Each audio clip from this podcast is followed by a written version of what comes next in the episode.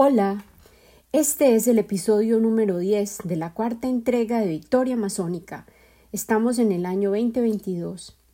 El episodio en inglés lo publiqué el 4 de mayo, May the 4th, que se celebra como homófono de May the Force be with you, lo que le deseamos a todo Jedi, aquellos que amamos la guerra de las estrellas, y sobre todo a Yoda.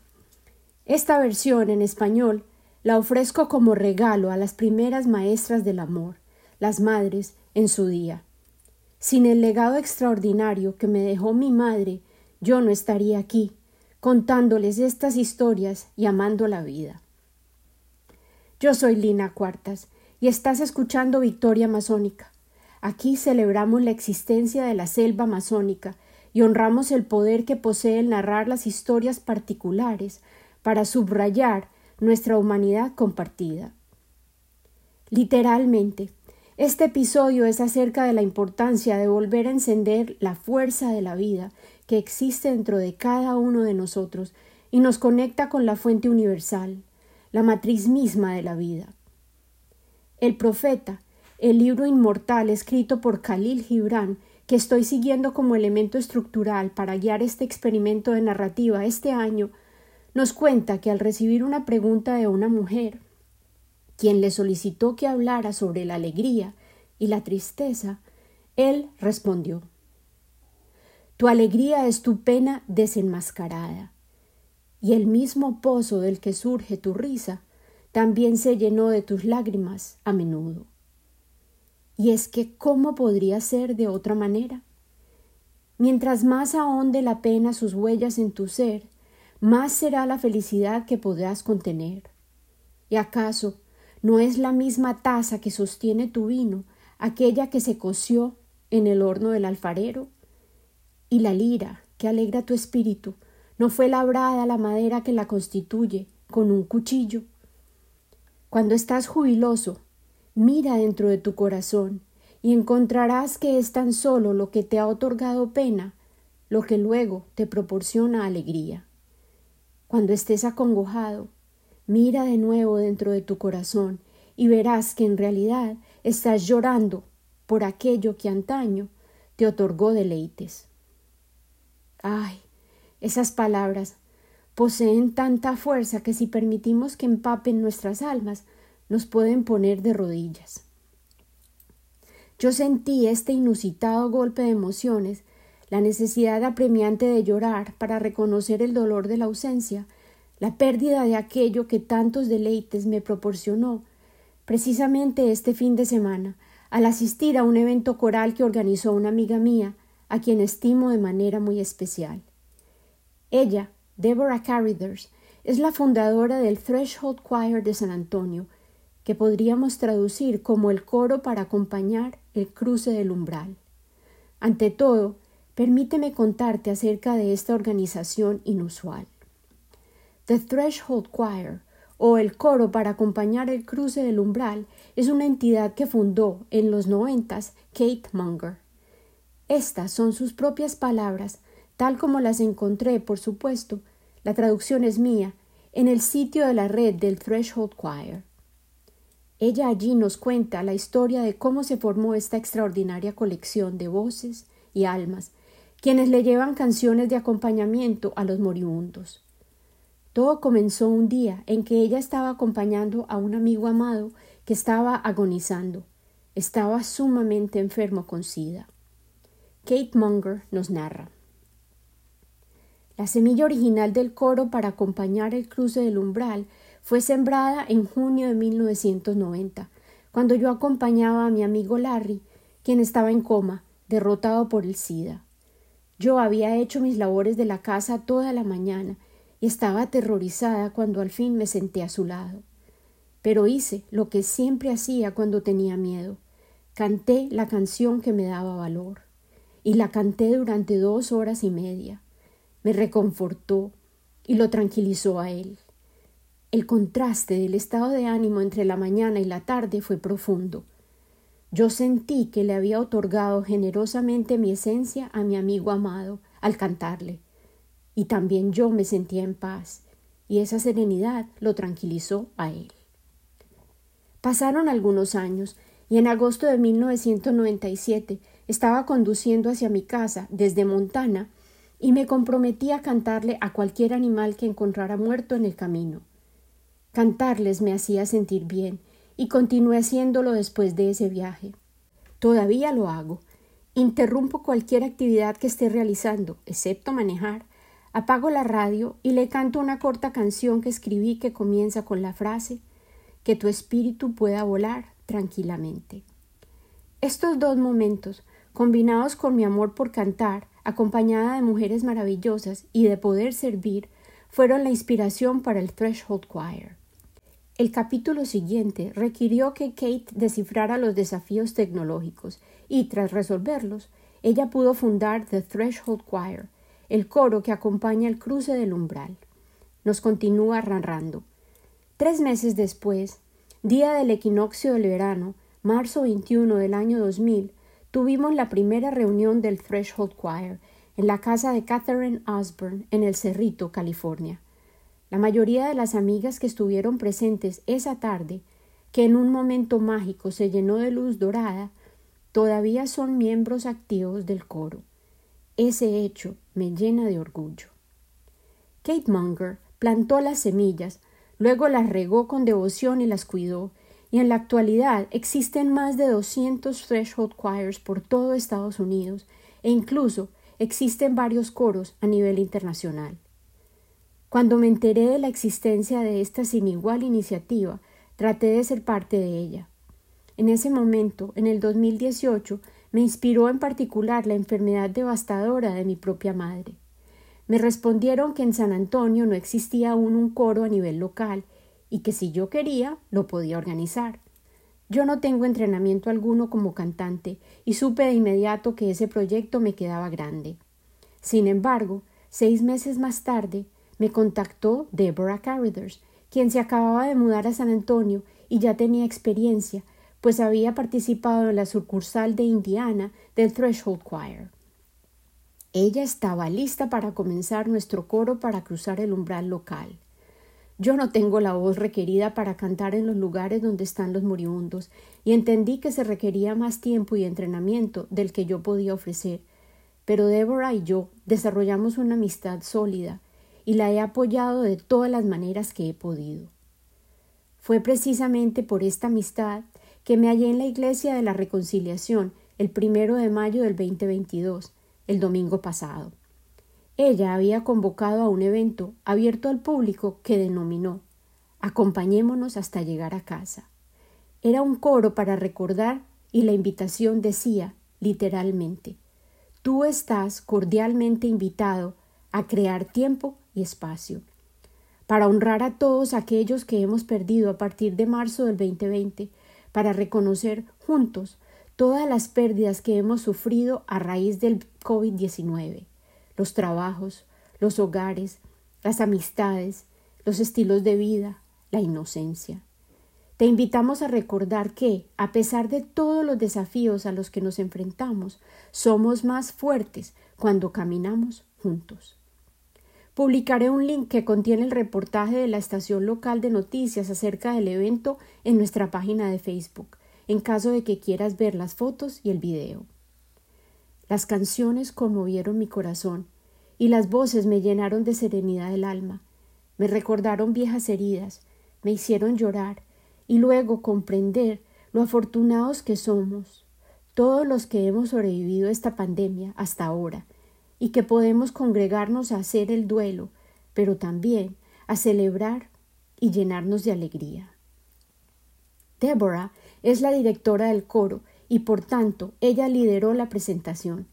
Su voz iniciaba las canciones, en tono y con entusiasmo, y los asistentes nos sentimos rodeados por el regalo de las voces individuales y la armonía que lograban al rendirse a la melodía y permitir que sus voces bailaran juntas y nos llenaran las almas de júbilo.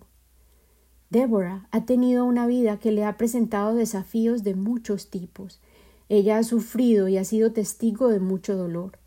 Trabajó en ambientes corporativos y es una madre.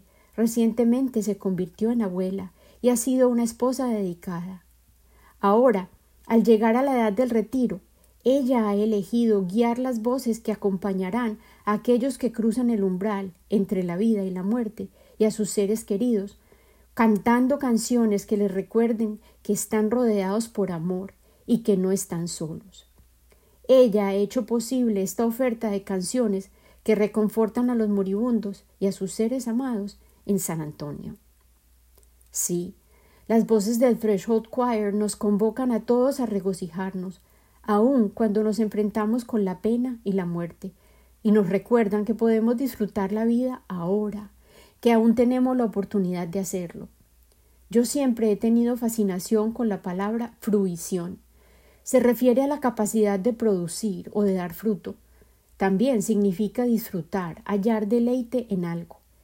El uso de esta palabra no es frecuente como el verbo disfrutar, que también se deriva de fruta. Tal vez la combinación de ambas palabras y sus significados, el disfrutar y el ejercicio de la fruición, me permitan ilustrar lo que la verdadera fruición puede añadir a nuestras vidas en cuanto a alegría se refiere. La fruta es la parte comestible de una planta. Generalmente las semillas están rodeadas por la pulpa que en realidad constituye el ovario maduro de una planta o un árbol. En los hongos, la parte que vemos que parece de cuento de hadas es, en efecto, la fruta del organismo. Yo creo que nuestros propios momentos de gozo, compartidos e individuales, son la pulpa, literalmente la fruta, que nos permite soportar los tiempos en los que nos sobrecogen la pena y las dificultades. La semana pasada Después de publicar mi episodio sobre el trabajo, me escribió mi hermana, emocionada al comprender cuán parecidas son nuestras rutinas diarias y la manera en que cada una de nosotras responde a nuestro compromiso compartido de honrar nuestro llamado vocacional. Ambas vivimos con presencia y alegría cada día de nuestras vidas, y ambas aprendimos de la victoria amazónica original de nuestras vidas, nuestra madre, y qué mejor manera de honrarla que este episodio. Aprovecho para desearles un feliz día a las primeras maestras del amor. En este episodio, de manera intencional, quiero honrar a mi amiga Deborah, quien canta al lado del lecho donde yacen quienes están cerca a la muerte, y a mi hermana, Mónica Cuartas, quien tiene un refugio para perros abandonados y maltratados en Marinilla, en Antioquia. Mónica vive allí en Marinilla, que es la despensa de nuestra ciudad de origen, Medellín. Ambas mujeres representan plenamente la alegría con sus cuerpos y presencias, a pesar de servir en situaciones y posiciones en las que enfrentan ambas a diario la vulnerabilidad, el sufrimiento, la desolación y frecuentemente la injusticia. Mónica vive rodeada de montañas infinitas y verde intenso, y su día se centra en el cuidado de los muchos perros afortunados que han logrado llegar a Canelot, el reino donde mandan los perros. Ella también se levanta con el sol, alimentar a sus muchos hijos peludos, y trabaja para ellos y con ellos durante toda su jornada.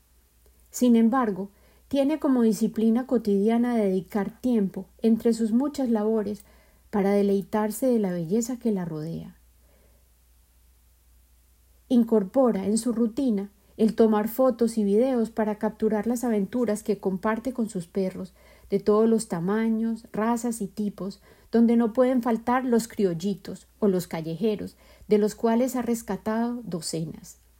Durante más de 17 años y en cuatro sedes diferentes, Mónica ha logrado crear un lugar en el que los perritos desamparados, quienes deambulaban las calles o se hallaban en situaciones de abuso, han encontrado alimento, seguridad y amor.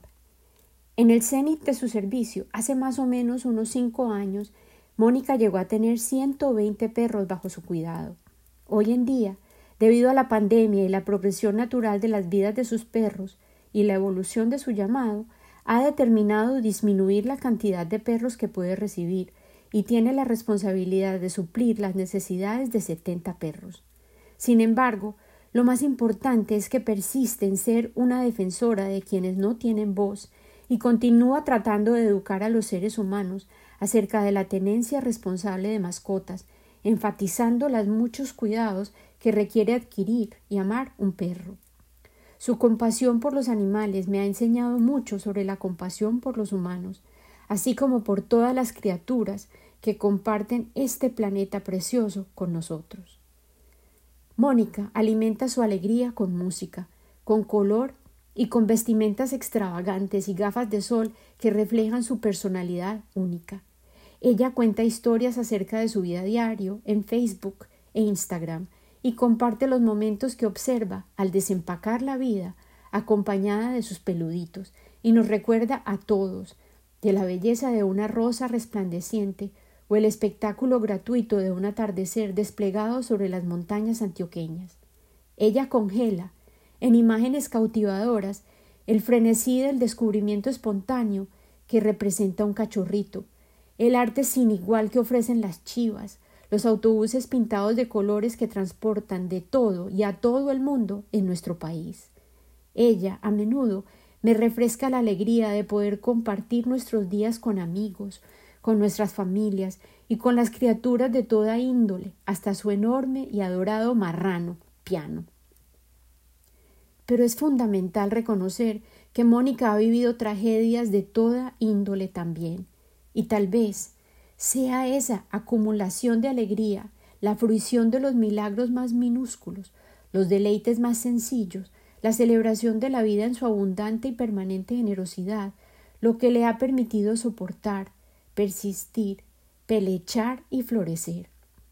A pesar de tener fisuras en el corazón, pérdidas acumuladas, de vivir el abandono, el luto, angustias económicas, la traición, la incertidumbre y el desolado panorama que parece a menudo amenazar a nuestra compleja realidad colombiana, Mónica ha logrado mantener a flote su hogar para perros abandonados.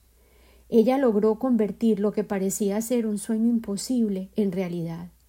Con pulso firme, día a día, ella le añade profundidad a su recipiente para la alegría, un corazón que a punta de cortadas y cicatrices se ha vuelto fuerte, roto, sin duda, pero dorado por su resiliencia, salvaje en su naturaleza contraria, adornado por una generosidad infinita y una sensibilidad sublime a la experiencia humana.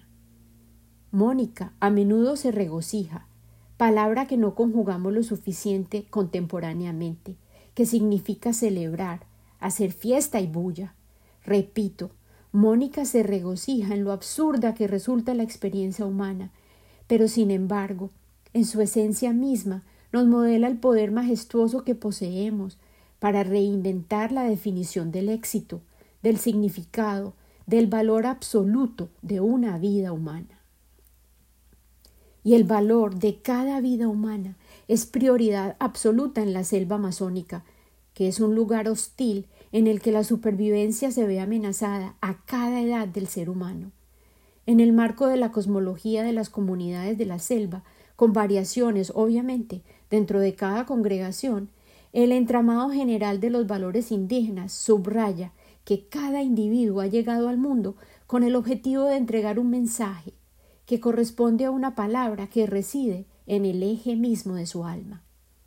El alma de cada persona está enrollada alrededor de la semilla de este mensaje y simultáneamente existe una entidad que es la sombra de este llamado, una fuerza opuesta que genera dudas, confusión y que podría ocasionar que el espíritu se pierda, que se equivoque, sufra y no escucha a su poderosa intuición. Si aplicamos esta fórmula, centrada en cada ser humano, a todos nosotros, descubrimos que la sabiduría que cada uno de nosotros posee está tejida en nuestro ser interno, enredada con los muchos enigmas que tenemos que resolver al vivir nuestras vidas. Sin embargo, el paradigma indígena insiste en que no deambulamos a ciegas. Se nos ofrecen señales, recordatorios, que llegan a través de nuestros sueños y visiones, enviados por la semilla de nuestra alma, nuestra verdadera vocación, que aguarda pacientemente nuestro despertar, nuestro recordar. Yo creo que la fruta que protege esa semilla la carnosidad y pulpa que protege esa palabra única que le otorga a nuestra vida su significado más profundo es la alegría. El profeta continúa ofreciendo sus palabras sobre la alegría y el dolor y sus palabras hacen eco de mi propia reflexión. Él dice, algunos de ustedes dictaminan, la alegría es más grandiosa que la tristeza, y otros más dicen, no, el dolor es más grande.